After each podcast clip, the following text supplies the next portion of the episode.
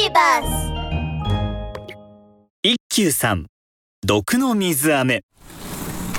昔々一休さんという賢くてとんちで評判の小坊主がいました。ある日のことです。和尚さんは村人に水飴をもらいました。水飴とは甘くてとろーっとした飴のこと。甘いものが大好きな和尚さんはそれを隠れて食べていましたが突然お堂に入ってきた一休さんに見つかってしまいました。和尚さん何を食べているのですか？そう尋ねてくる一休さんに和尚さんは嘘を言いました。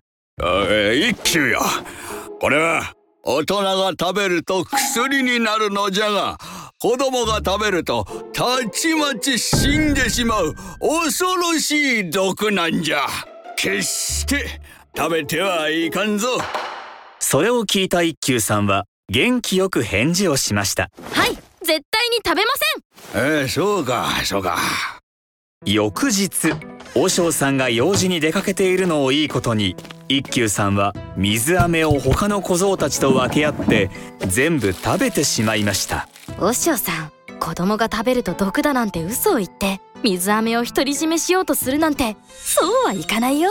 一休さんは嘘だと知っていたのです。あ美味しかった。でも一休食べてしまって和尚さんに叱られないかな。心配する小僧たちに一休さんはにっこり笑いました。大丈夫大丈夫。いい考えがあるからね。それからしばらくして和尚さんが用事を済ませて帰ってくるのが見えると。よし今だ。一休さんはそう言って日頃から和尚さんが大切にしていたお茶碗をわざと割ってしまいました。さあみんな大きな声で泣き真似しましょう。小僧たちはみんな一休さんの言う通り目元を唾で濡らすと一斉に泣いたふりをしました。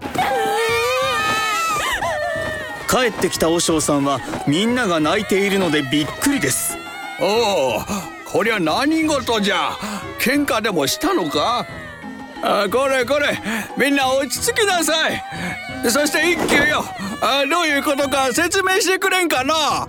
すると一休さんが泣きながら言いました。和尚さんの大切な茶碗を割ってしまったのです。お詫びに毒の水飴を舐めて死のうと思いました。が全部舐めても体はピンピンしたままです。どうしたらいいのでしょう？その話にさすがの和尚さんも怒ることができません。へえこりゃしてやられたわ。それからというもの。和尚さんが村人にもらったお菓子はみんなで分けることにしたそうです。おしまい